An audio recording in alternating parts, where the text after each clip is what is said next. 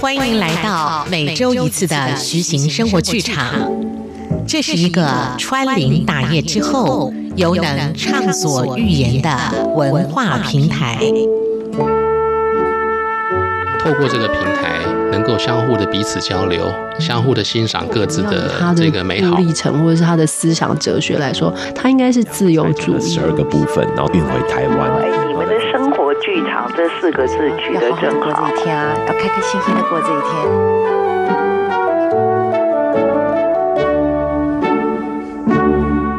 徐行生活，徐行生活剧场，听众朋友你好，我是徐行。这个艺术究竟可以给人带来什么样的影响呢？因着日本当代艺术家奈良美智特展在台湾展出，我们来聊聊画笔下的温柔。从赖良美智谈到台湾插画家李景伦。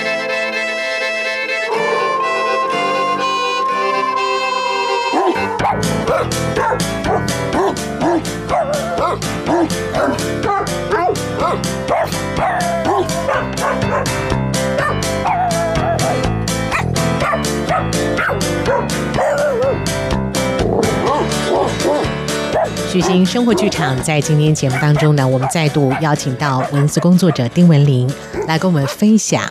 最近跟新闻话题有关的插画家或是展览。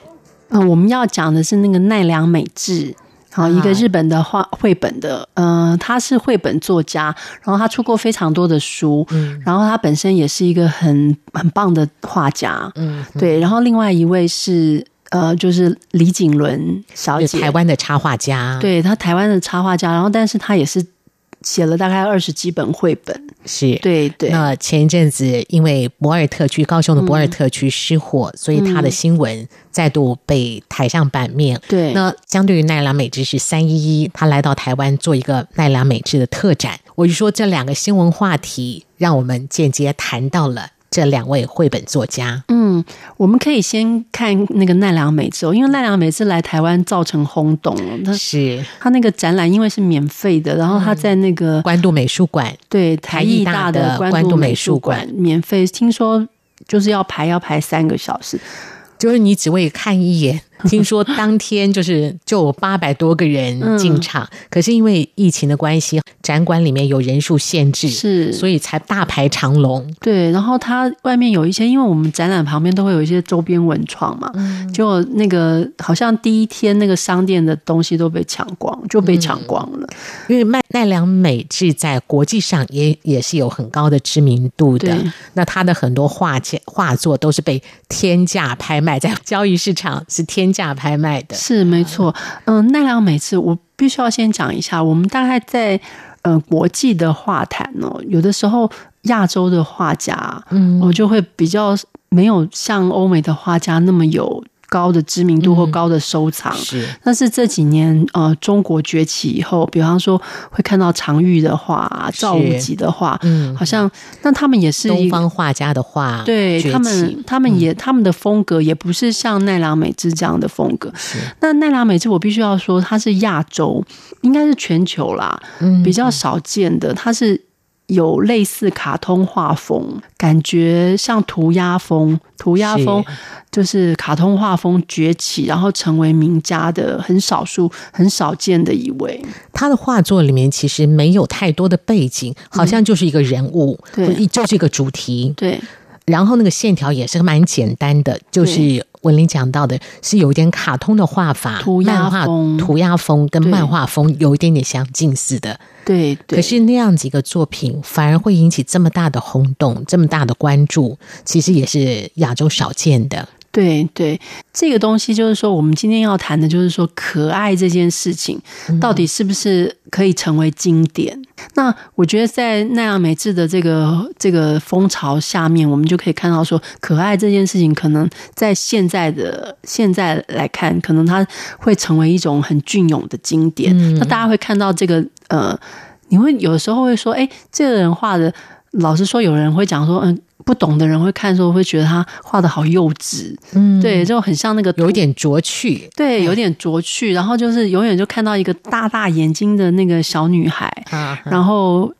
她是长头发，然后大眼中长发啦，大眼睛。大眼睛，然后会穿小裙子，嗯，对，然后常常她的她的画作里面还会有一只大白狗，她用比例来凸显她的大，因为她的画作。嗯，里面要画到呈现那只白狗有多大是不可能。可是它它的设定是那只狗是一只大的白狗，然后鼻鼻子红红的这样子。是，那大家就看到这两个做这两个很鲜明的意象，对意象。然后或者是还有一个最常出现的就是，呃，小孩子或小女孩吧，她穿着那个绵羊绵羊的。绵羊宝宝的绵羊装，就是 头上有两个小绵羊的那个那个耳朵这样子，然后大致上就是这三个主角，嗯，就是嗯、呃、白狗，然后小女孩，然后绵羊装的孩子，大概就是这样，这这这三样。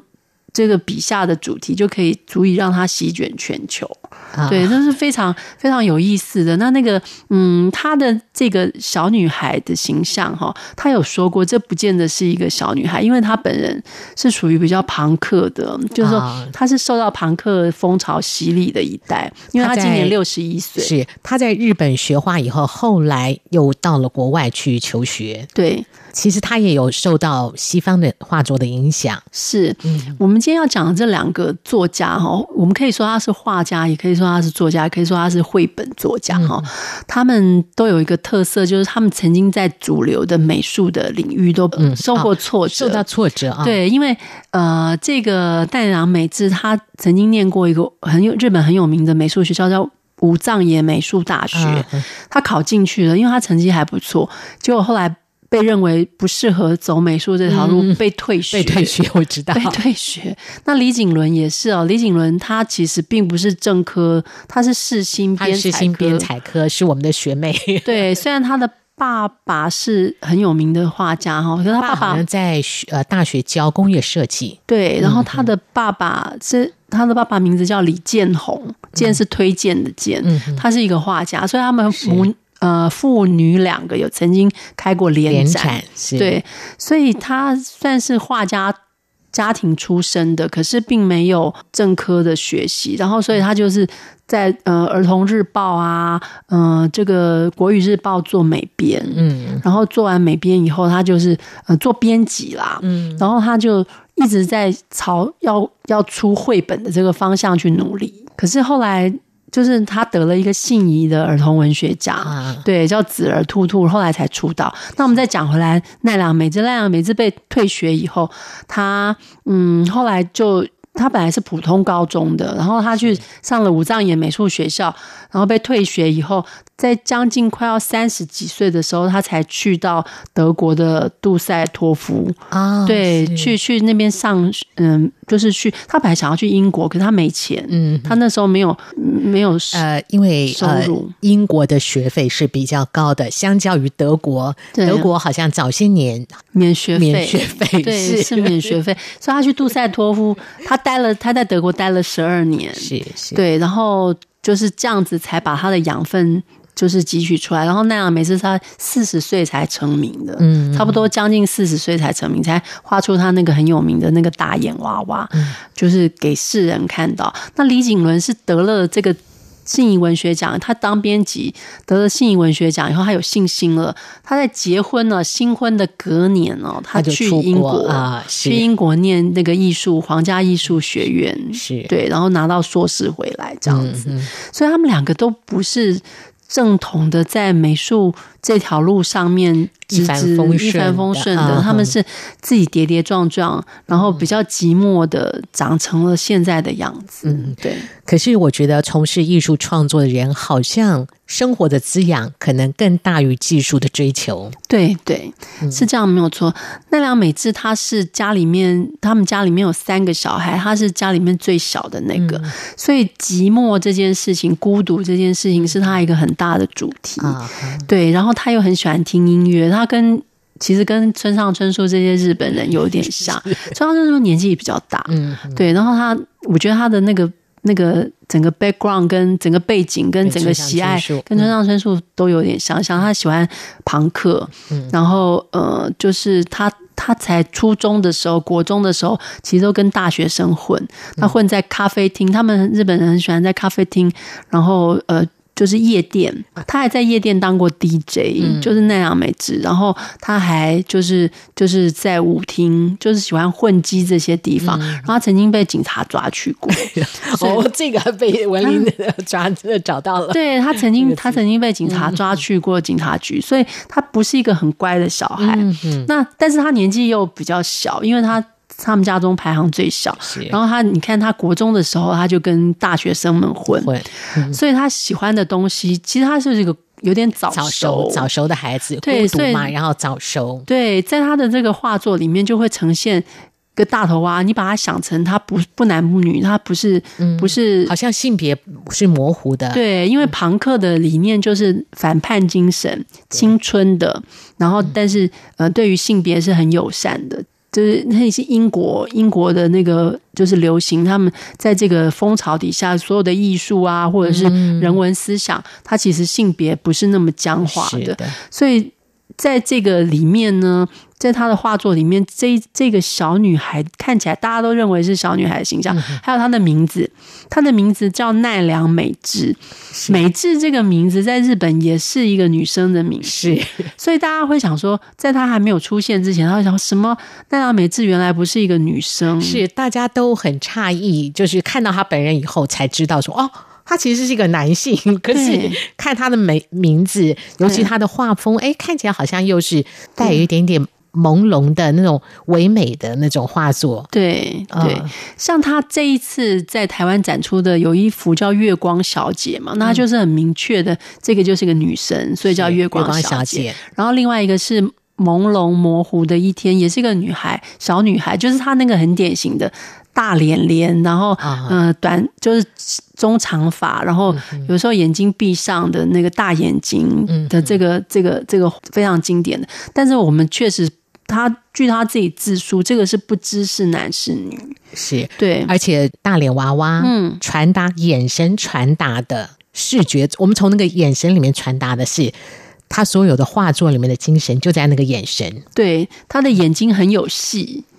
就是在奈良美智的画作里面，他的眼睛应该是占很重要的一个部分。这个大眼娃娃哈，他就就是。有人叫她大眼妹，可是我们既然要把她性别撇除了，我们可以叫她大眼娃娃。娃娃就是就是她有时候是很生气，有的时候她那个眼神是很诡异，有的时候是很乖戾，啊、就是很愤怒的、愤怒或荒诞的这个眼睛。嗯、对，然后她通常会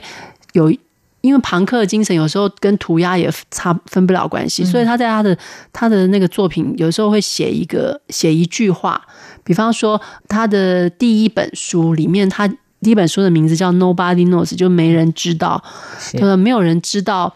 呃，就是那那一句话是没有人知道，但是我知道，你知道。啊，对，他就写一句话，然后，所以他的这个作品里头哈，其实不只是画的元素，他的诗歌的元素也很重，就是他用最简单的一个图像，或者用最简单的一个字句，其实传达的是。可以充满哲思的东西，对对啊。那他常常引用那个，因为他喜欢音乐嘛，那他就会引引用那个美国民谣教父，也就是诺贝尔文学奖的得主，就 Bob Dylan 的那个歌词。嗯，对。然后他自己也会写一些，然后。看起来有点愤世嫉俗，然后又有点发人深省的东西，像刚才那个说没有人知道，但是我知道，知道你知道，对。然后还有一个就是说，我不介意他，比方说他有一个是那个大眼娃娃躺在那边，然后有一个墓碑上面写说，我不介意你是不是记得我，会不会忘记我。嗯好像好像徐志摩那首歌哦，对对啊，亲爱的，你可以来我坟前这样子，嗯、对，我坟上不必安插蔷薇，也无需浓荫的柏树，好好听哦，对，大概就是这样的氛围，啊、对，然后他就是，嗯，与其说。他的是画作，你说简单的画作没有背景，对，他借由这个大脸娃娃，借由狗，借由一些头像，对，来用那样的一个符号的东西来传达他的精神内涵，是没错。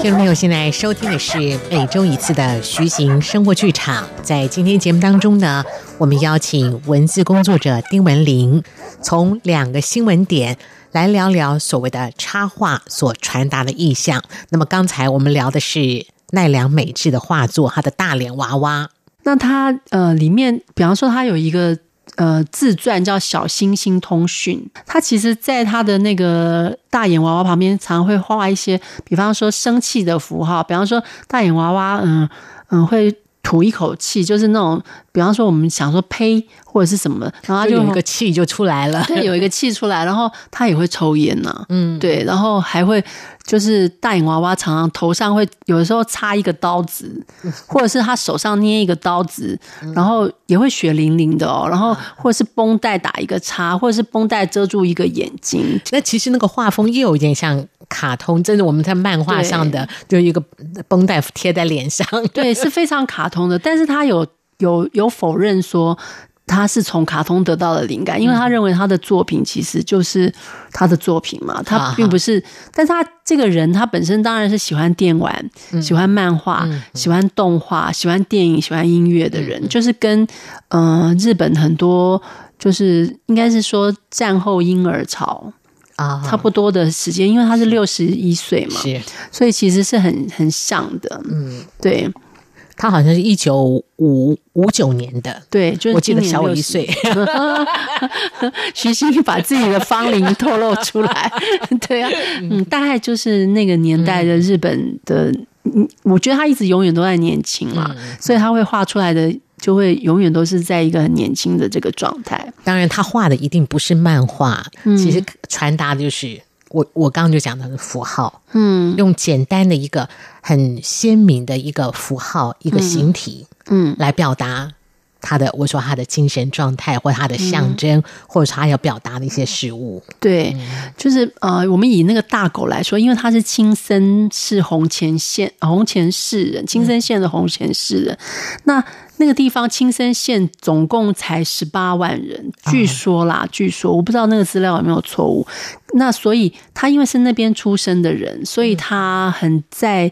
嗯、呃，就是就地在地的这个这个环境的这个社区的营造，他很重视。嗯，所以呢，他青森县的美术馆就有邀请他在青森县美术馆创作，所以他创作了一个非常非常巨大的这个。青森犬，他们称之为青森犬，是在青森县美术馆，就是那只大狗，大白狗。嗯，那那只大白狗呢？它是用了，就是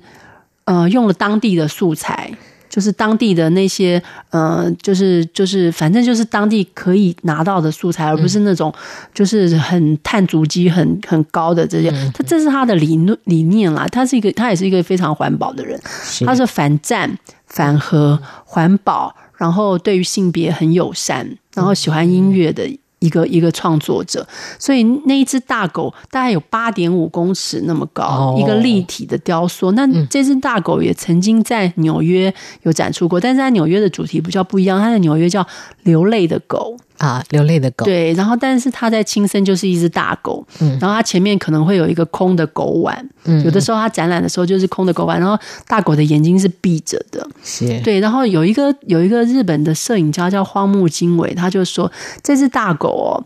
与其说是一只很大的雕塑，不如说是。呃，就是奈良美智为大家所创立的一个类似大佛的角色，因为大家来到这一只大狗都会往上仰望，哦、然后跟他祈求，或者是得到心灵的抚慰这样子。哦、所以整个亲生，就是说他在青森这个开馆的时候，也做了一个奈良美智的展嘛。嗯、听说因为青森县只有十八万人，听说来这边看展的人就高达八万人，是对，所以其实奈良美智对于当地的这个。而且他这他这只青森大犬呢、啊，成就是说还有他的展，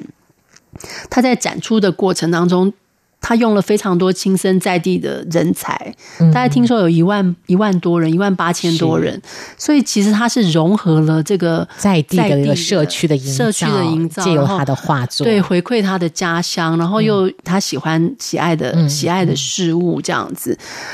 那这个大狗这个主题呢，它有唯一的就是。在奈良美智，他大部分都是自传啦、散文集啦、电影啦。像跟着奈良美智去旅行是一个电影哦，他是在讲他各地巡回展出的这个这个过程。作品啊，对对。那但是呢，他就是说，在他的家乡这边，他就做了一个 A 到 Z 的展览。所谓 A 到 Z 的展览，就是说他全球各地大概也有二十几个国家，嗯，然后他把它取 A 到 Z。比方说，我们刚才讲的呃 D。啊、呃、，D 的话就是德国那个杜塞多夫的开头，开头，所以 D 这个这个主题就是他在杜塞多夫的展出，是对。那但是他回到青森的时候，他把它弄成一个一个小的房房子、小的工作室。听说那个展览非常的巨大，就是我刚刚讲的，就是动员金森一百、呃，除了那个巨大的白狗之外，对对。然后他就呈现了他这么多年来在世界巡回的心路历程。嗯，然后呢，这一次他到台湾来也是。也是有他这样的本色，就是说，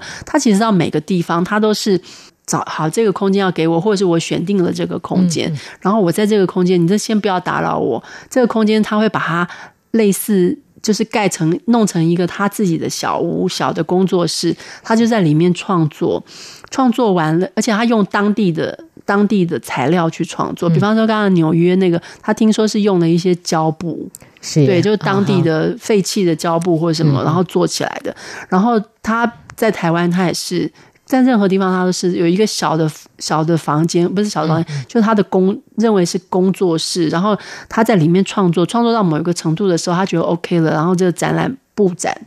才完成这样子。这一次他因为啊三一一的时候，当年三一海啸，日本三一海啸的时候，台湾有捐捐献了很多的款项，嗯，所以他这一次就是为了感谢台湾人，所以来到台湾来展出，嗯，而选定了关渡美术馆。其实他也有一个说法，就是就像刚刚文玲提到的，嗯，他说关渡美术馆离市区有一点点远，嗯，我们要搭捷运，然后还要辗转走一段路，嗯。可是他说，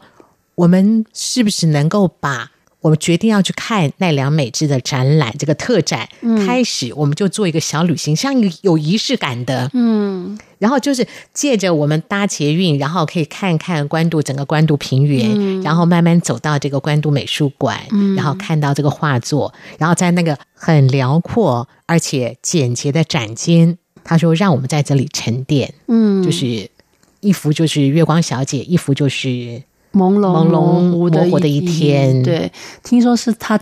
特别为台台湾就是创创作的，但是他的特色，他到哪个地方，他到印度去，他也是一样，嗯、就是他会布置他那个展场，然后他就当场创作，嗯、然后创作出来到某一种程度，他觉得 OK 了，然后就开展。嗯，对，所以。这个是他的特点，就是他，所以他回到青森才会把这二十六个展场全部重现嘛。嗯、所以它不是一个展件、一个展品，对，而是整个从筹划、从整个布展，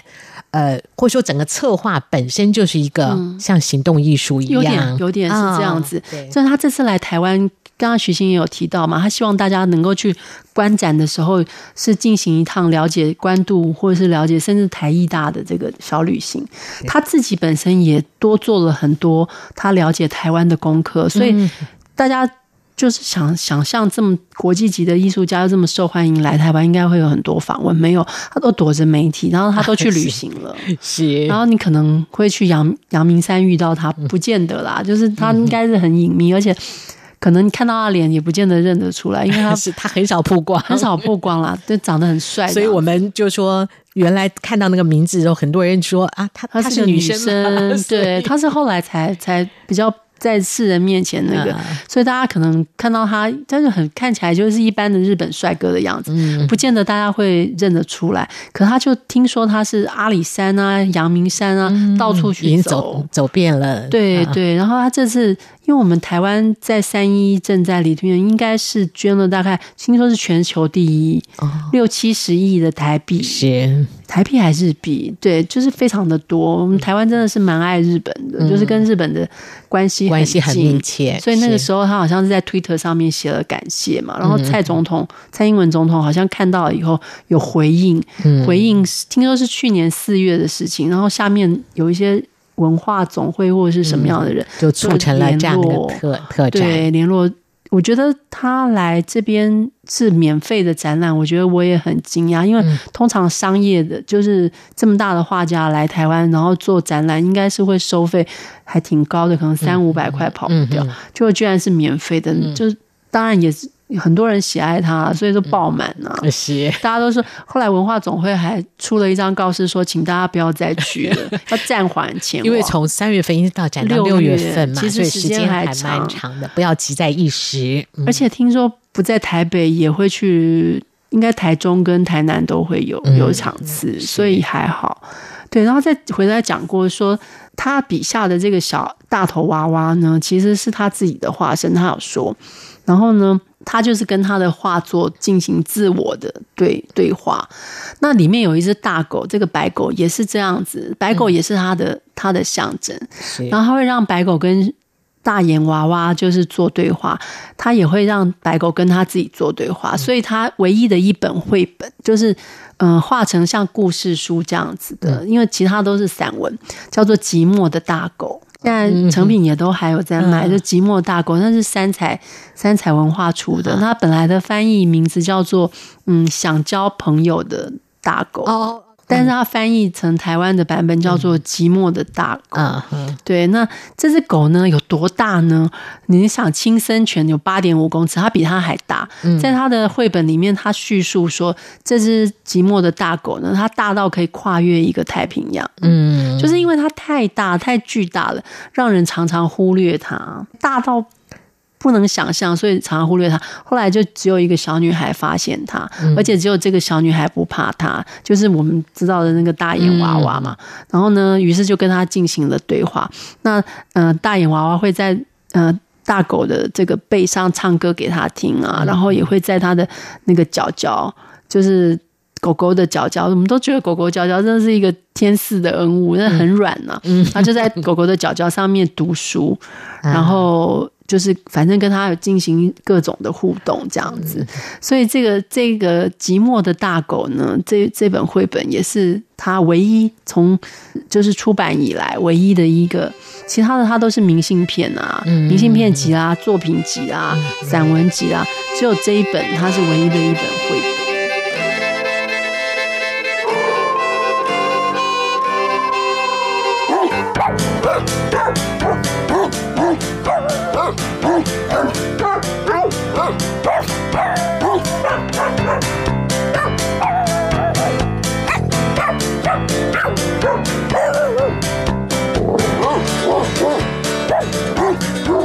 听众朋友，现在收听的是每周一次的徐行生活剧场，我是徐行。今天节目里，我们邀请文字工作者丁文玲。来跟我们从赖良美智的特展，然后聊到了插画所传达的意象。那么赖良美智的那个大狗啊，其实提到了狗王特别有感觉，因为毛小孩会让我们觉得，哎，心中的一些温柔被唤起了。对对，因为徐行家也有两只很可爱的大白，对啊，是非常可爱，然后眼神也是很可爱，然后。就是奈良美智有很多的周边商品，其中一个主题当然是大眼娃，然后另外一个就是狗。它其中有一个那个狗也卖的非常的贵，它的价格真的是很高。比方说有一有一个叫做咖啡杯中梦游的狗，啊，对，这这一只咖啡杯中梦游的狗算是已经是它所有的周边商品其实都艺术品化了，所以大概要三三四万块钱，就是光是一个咖啡杯里面一只梦游的小狗大。白狗，你不是当实用的咖啡杯了，它行当做一个 对，它是艺术艺术品。对，然后它光是它的那个玩偶，就是那个呃白狗的玩偶，一只都要三五千块。嗯，然后它那只白狗呢，它就是眼睛闭上，类似在梦游这样。他又把它授权做成一个音响，嗯，因为奈良美智非常喜欢音乐嘛，是所以他授权做的那个音响，那音响开卖的时候就是七万块。哦，对，可能就是。它虽然是大白狗，可是它做成商品是小小的一个音箱这样子，录音这个这个，反正就是音箱可以播放音乐的这样子。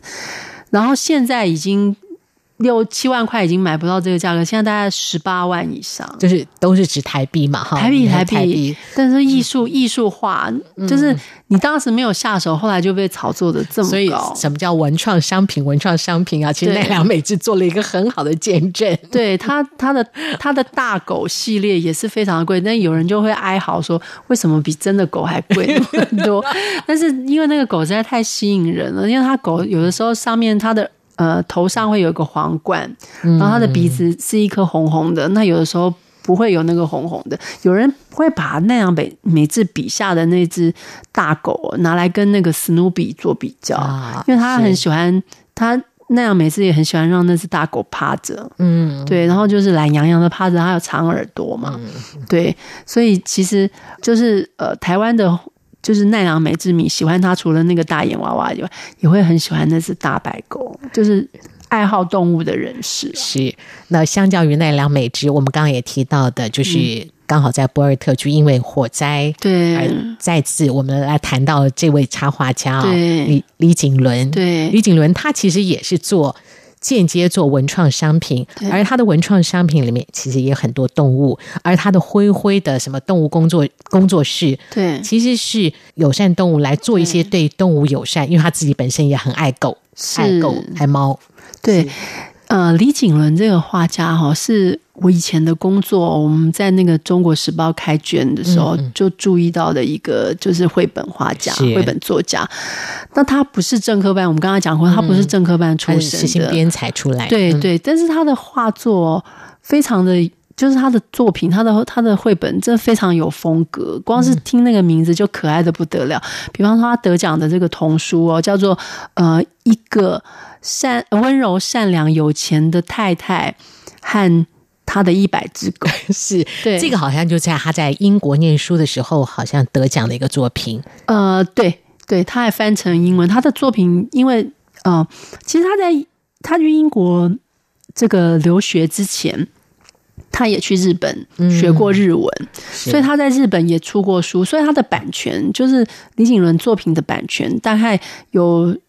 就是全球各地有荷兰的、有德国的、有日本的，然后有英国的，对，所以他其实很多作品都是就是先在国外出版才红回来的，对。但是光是听这个名字就是可爱的不得了，要一个温柔、善良、有钱的太太跟他的一百只狗，然后那个绘本很可爱，你打开的时候你会发现它真的有好多好多的狗，然后每一只狗，因为瑾伦的那个画风是比较。嗯，我们可以说它其实比较朴拙，然后很随性，它不是那种工笔画的，所以你就看到它的笔触里面一百只狗，有的懒洋洋的，有的活泼泼，然后有的看起来就比较。精精灵古怪，就是各种各样的姿态，你就可以在他的绘本里面看到。数起来真的是有一百只哦。对，有我那时候就有曾经数过一，是不是有一百只？然后他那时候好像有说，大概最主要的就是三十几只，数着数着其实就乱了。对，就是对，大概是三十几只，那是一种趣味，对孩子来说也是一种趣味。所以。他的那个童趣或者是诗意啊，在他的那个，比方说他有有一个绘本叫《门轻轻关》，它是一个 pop up 的书，就是那种立体书，就是他告诉大家要怎么样。就是说，那个门要小朋友门要怎么样轻轻关？因为你如果是那种立体书，有时候猛拉猛关，它其实就坏掉了啊。对，其实那也是一个生活的教育。对，我们小的时候就唱过“走路轻，说话轻，放下东西也要轻，不要老是告诉我自己会流行。”嗯，其实李景伦他自己说，他说他不是学教育的，可是他宁可用这样的绘本啊。嗯，他说他的绘本其实传达的就。就是一种有教育意义的，对，包括我们怎么样友善动物，对。啊，他不是用很说教的方式，是是是，但是就是很可爱。就是我觉得绘绘本的作者啊，要比诗人要多一点，因为绘本通常他锁定的对象是年纪比较小、比较轻的儿童嘛，儿儿童、幼儿这样子，所以他。必须还要多一点童趣，就他的内心世界要多一点这些东西，才能够跟孩子们沟通。然后我们这样子长长大的人看了以后也会觉得好可爱，这样子啊。对他他的东西就是让人家有这样子的感觉。他在接受访问的时候，他其实也在说。他不善交际，他是一个不善交际的人，很宅，很宅。对，可是因为要透过动物，比如说他在他的那个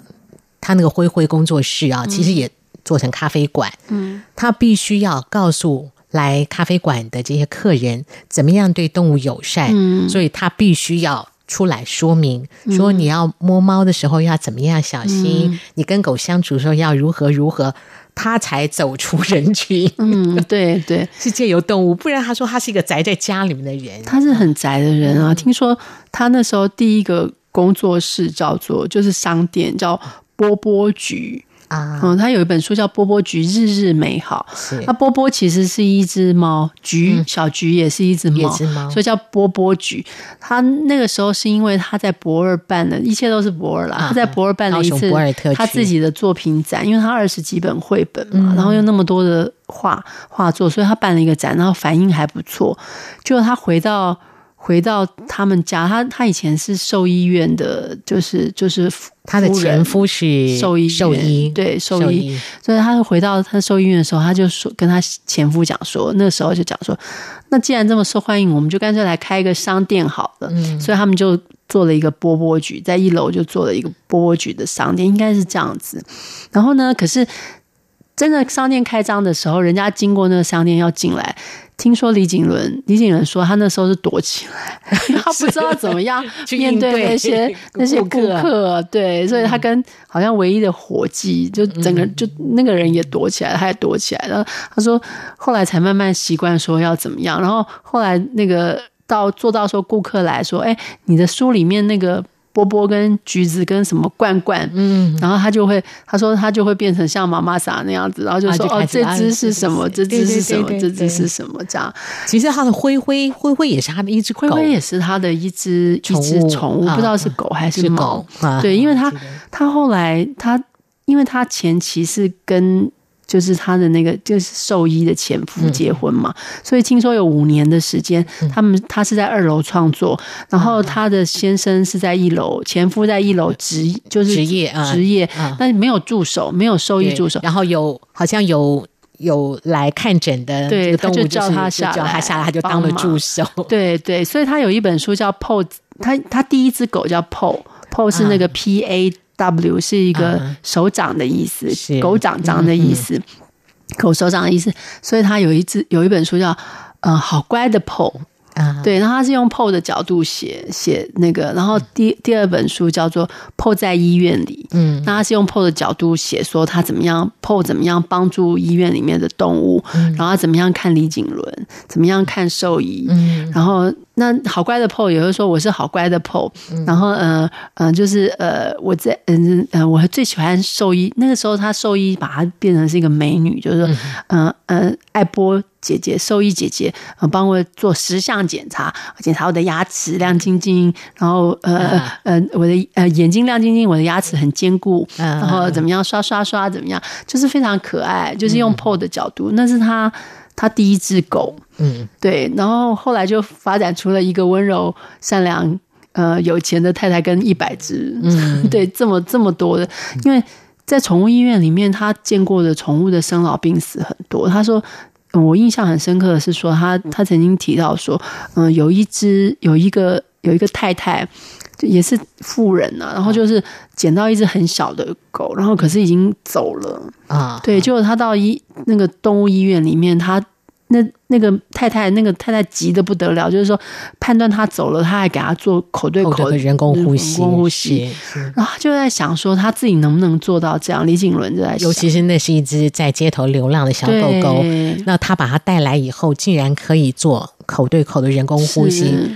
所以我也在想，我这么爱狗，嗯、可是我那一刻做得到做不到？对对，嗯，他其实就是借由这些这些内容啊，这些这些情节啊，让大家知道说，呃，怎么样跟动物相处，然后他自己怎么跟动物相处，怎么样？他后来养到连乌龟也养，是。他有一只乌龟叫胖胖 对他，因为我是他的朋友，我就常常看到他在那个脸书上面帮乌龟包、嗯、胖胖包尿布，因为。胖胖的龟壳有一点裂开啊，那那是没办法修补的，所以他就必须要帮他包尿布。那总而言之，他就他全盛时期已经有人，他是一个很随性的人，嗯、所以他。全盛时期，他开了七家店，嗯，七家动物商店，有什么，嗯、呃，小菊什么仓，呃，小菊货柜基地啦，然后灰灰，所以所以我就记不住他好多对他有好多，对他全盛时期有七家商店，啊、有的小的才三坪啊，有的到七十几坪，嗯，然后这次烧掉的是本东仓库商店，嗯，那他也有一只不知道猫还是狗，就叫本东，啊，对，那那个。本东商仓库商店应该是他近年来最大的一个基地之一啦，所以其实，所以这次东西烧掉哈，对他来说，对这些动物来说，还有这些呃协会来说，是蛮大的一个创创冲击啦。对，所以他他有讲到说，他那个灰灰灰灰友善动物协会还在运作，是对，但是。有人就问他说：“需不需要捐赠啊？”嗯、他说：“如果大家要捐赠，大概就是灰灰友善动物协会需要捐赠，因为他没有张大张旗鼓的。因为那个呃，那个友善动物基金会其实大概就是做动物的结扎啦，是接猫的接接猫的结扎呀等等的。对，嗯、因为猫在街头，它比较我不知道是怎么说，它他们当然路杀的情况也是很多，就是乱跑乱跑，就是。也不能说乱跑，它就在街上活动，就是会被车子碾压。嗯、但是猫的这个闪避车子的的本本能，可能甚应该是比狗要好一点。嗯、所以他们会有个 TNR 的活动，就是说支持接猫，就是结扎以后放养，就地放养，就地放养。所以呃，灰灰友善动物协会是有在做这件事情。嗯、那本来是它的。用他的创作绘本，然后用他的周边商品，在就是滋养滋养这这个协会，对协会。然后他是希望说，就是如果说这次他遇到这么大的那个，他没有出来讲，是有人问他，嗯，大家我觉得大家如果要捐捐赠的话，还是可以捐赠到这个地方。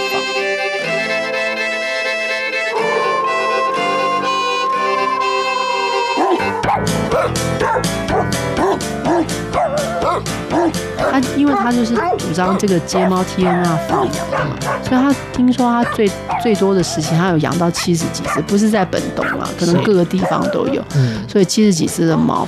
但嗯、呃，大概狗只有十一只，因为狗比较难养，说真的，所以在整个这个过程当中呢，就是我觉得。大家也都宠爱着他啦，就是除了这些动物们宠爱着他，我觉得读者们、嗯、粉丝们也很宠爱。我说周边的店家也很宠爱着他。对对，他其实让那只那些猫跑来跑去，这样、嗯、让他们嗯、呃、想吃饭的时候，他们就放饭嘛。嗯，对啊，让他们知道说，他说让他知道这里是有一个家啊。对，其实他的他的原始初衷是这样，可这个跟一般的这个官方的这个希望。对于流浪动物的政策不太一样，嗯、所以李景恒有说很感谢高雄，高雄市有提供这个像这样子的地方，让它、那个、有空间，结果烧掉了，烧掉，大家其实很担心，可是看起来他还蛮有活力的。我看他从火灾之后、嗯、接受访问，好像还心还是。呃，很正向积极的，对，因为他近年来，他对于除了宠物的这个动物的这个部分之外，他不讲宠物啦，因为他觉得人跟动物是互相学习的，互相学习，对，所以友善的方式，他他有对于一些灵性还有宗，就是类似宗教这样子的东西，他有比较比较喜爱，所以他会有一些矿石啊，他认为这些矿石还有精油啊，然后还有一些。应该是类似，就是像这样子的东西，有点像印度啊，或者是不不见得是什么什么宗教，也不见得是哪一个国家。可是他觉得呃是有力量的，有力量。他也用这些，比方花精啊，花精就是精油嘛，就是就是对动物，就是给动物尽量去让它尤加利那个精油让动物放松啊，还有一些按摩的手法，很有趣啊。所以我看他。这几天也是还是有在推这些东西，而且他听说他有进废墟里面去看，因为石头比较烧不坏，嗯，所以他就把那些石头救出来，然后可能清洗之后，他可能还可以重新再使用这样子。对，那是一个，就是说动物帮助他从这个宅啊，还有自己啊封闭。他自己的姐姐李景伦的姐姐说，他是一个少一根筋，对，然后很宅，然后很封闭的人。可是因为动物，因为动物他就走改变了一个人，对，改变出来，然后就是嗯、呃，也跟读者们、粉丝们建立某一种就是密不可分的联系啊。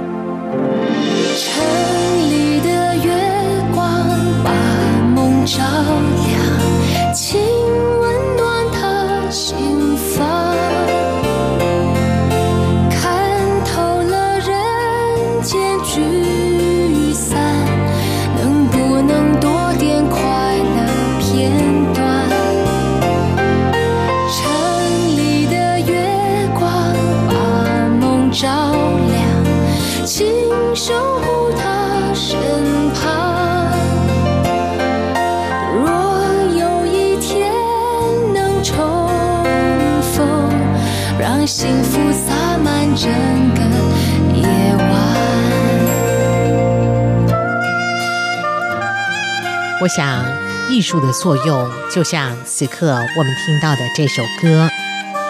城里的月光把梦照亮，请温暖他心房。”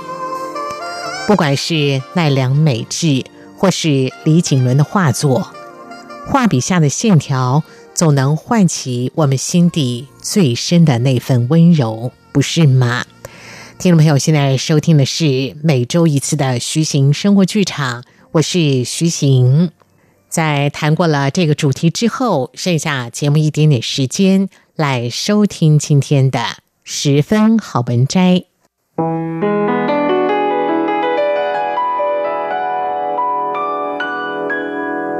十分好文摘。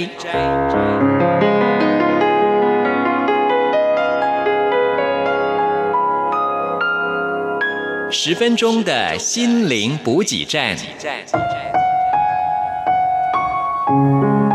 无论是快乐还是悲伤，不管是白天或是黑夜，阅读一篇好文章，也许只要短短十分钟。却能在你的心头低回，往复不已。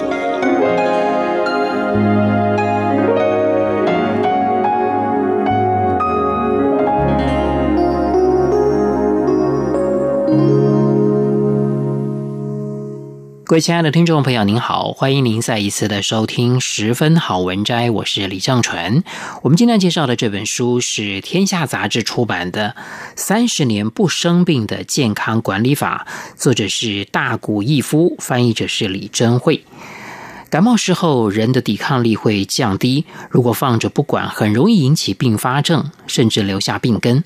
但是空气当中病毒、致病源无处不在，加上现代人工作忙碌，没时间好好照顾自己，怎么样做好防护措施，预防疾病找上门呢？这本书的作者大谷义夫是呼吸胸腔科的权威医师，被称为全日本治疗过最多呼吸道患者的医师，职业超过三十年，从来没有生过病。那我们今天要跟大家分享的这段篇章是：感觉快感冒了，应该做的事。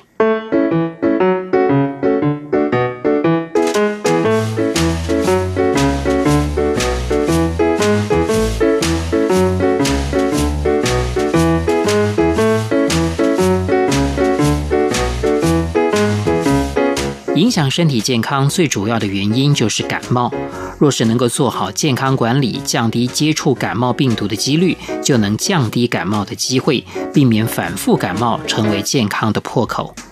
可惜，不论再怎么努力，都不可能百分之百预防感冒。再怎么小心，手上沾附的病毒还是可能入侵口鼻。病毒入侵当然不表示一定会感染。但如果碰巧睡眠不足，气温突然降低，使身体受凉，就可能因此感冒。换言之，当身体状况不太好的时候，就很容易感冒，也会因此影响健康。为了切断这种恶性循环，就必须在感冒刚开始的时候采取正确的对策。接下来我将说明，在发现自己喉咙怪怪的、开始流鼻涕、鼻塞了等等，出现感冒初期的症状，该如何应对。如果想解决问题，就要了解问题的起源，才能找到核心问题。同样的，想要避免感冒的小症状演变成大麻烦，就要先了解感冒时候人体会启动什么样的机制。我用喜欢待在鼻腔的鼻病毒为例，鼻病毒除了透过飞沫传染，也会经由手部等进入鼻孔，然后到达鼻腔深处。这里是口鼻连接处前方，很接近悬雍垂。悬雍垂的外形就像喉咙里面的拳击带。鼻病毒接触到鼻腔深处表面的体细胞，然后让人体误以为它是有益的存在，而得以进入细胞内开始作怪。如果人体是第一次被这种感冒病毒感染，病毒就会在体细胞内产生大量的分身，最后破坏细胞，流窜到身体各部位。感染进展到这一步，一般人会开始觉得喉咙好像有点痛，说不定感冒了。接着，鼻病毒就会不断在鼻子增生，因为是在鼻子，就会出现鼻水流不停、鼻塞等症状。当人体受到病毒入侵的时候，当然不可能毫不抵抗就直接投降。被病毒占据的体细胞会找来白血球，以抵御病毒入侵。广义的说，白血球负责抗疫，也就是人体防御反应的主要细胞。白血球会启动防御机制，试图排除入侵人体的异物，如病毒等。而白血球防疫的效果，也就是我们一般人常提到的免疫力。关于人体的免疫力，又可以分成自然免疫力和适应性免疫力两种，而且是由不同种的白血球负责。自然免疫力是最快针对入侵的病原体等做出反应，并且加以排除的机制。成员有白血球当中的嗜中性白血球、巨噬细胞、树状细胞等，它们会正面迎击病毒，捕捉敌人，并且把敌人吞噬掉。相对的，适应性免疫力则是区分并且记住病原体，以便再碰到相同的病原体的时候，能够有效排除的机制。相较于自然免疫力，适应性免疫力做出反应的时间比较长，可能要花上几天，但杀伤力较强。人在罹患重大疾病，例如癌症、艾滋病等难治之症的时候，主要负责抵抗病毒及癌细胞的 T 细胞、B 细胞，就是帮助人体获得适应性免疫力的白血球。简单来说，感冒的成因就是感冒病毒进入人体，并且缠着某个器官的体细胞增殖。例如，病毒是在鼻子增殖，就会出现流鼻水、鼻塞等初期的感冒症状。这个时候，人体的免疫机制就会启动，以击退感冒病毒。感冒病毒在体内增殖之后，自然免疫力会先启动。接着，适应性免疫力会开始发挥作用，以击退病毒。所以在感冒症状出现的第三天到第七天，感冒症状就会慢慢好转，最后痊愈。这段期间，只要多喝水，摄取充足营养，保暖，不要受凉，多休息即可。其实不需要用药治疗。所以你可能也听过别人说，感冒时候什么都不做也会好。其实，人体内的白血球等免疫系统都在努力工作，努力地击退病原体。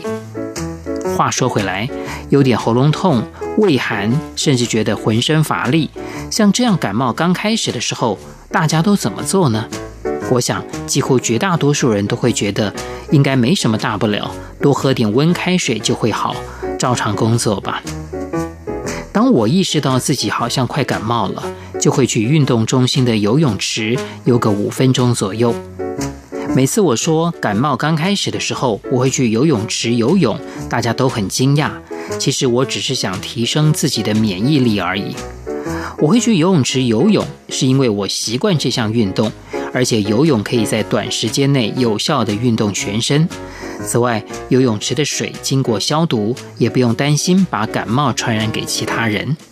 根据国际药学期刊刊载的研究报告指出，感冒前期做一些运动，反而可以活化免疫所需要的自然杀手细胞，简称 NK 细胞。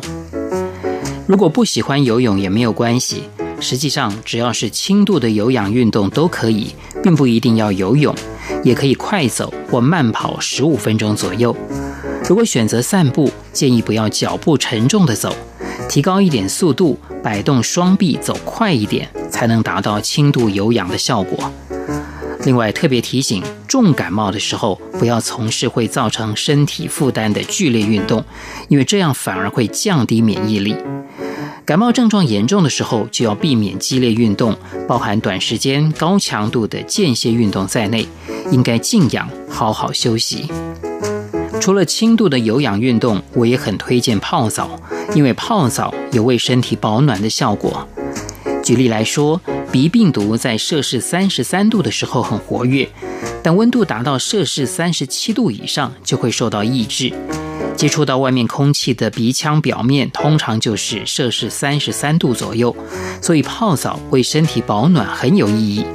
不过这里建议泡完澡就直接进被窝暖暖的睡一觉，一来避免受凉加重病情，二来多多休息也能补充体能，增进免疫力。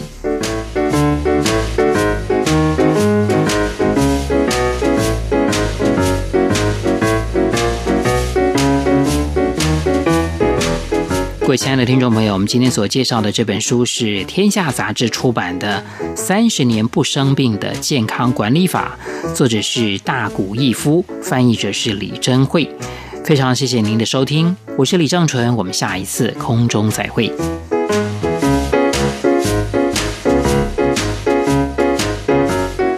嗯，谢谢正淳的这篇文章分享，很实用的知识。身体有了病，所以我们要赶快想些对策。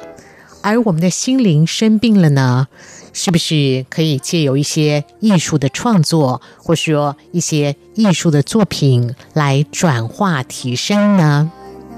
好了，今天节目已经到尾声了。对我们节目有任何意见、任何想法，都欢迎来信。来信请寄台北市北安路五十五号。台北市北安路五十五号，台湾 New 一下每周一次的徐行生活剧场，我们下次同一时间空中再会，拜拜。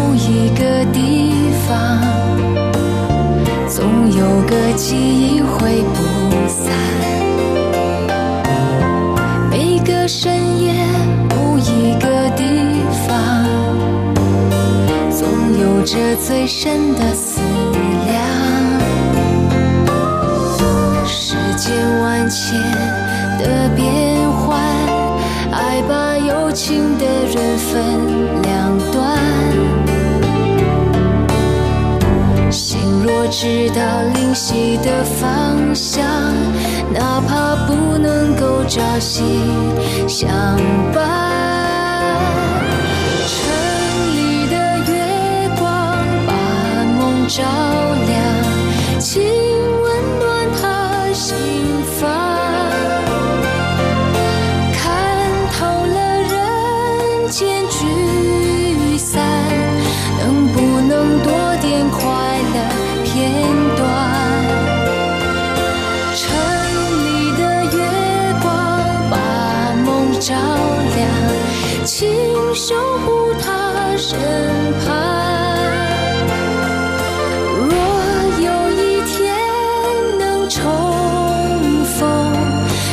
幸福洒满整个夜晚。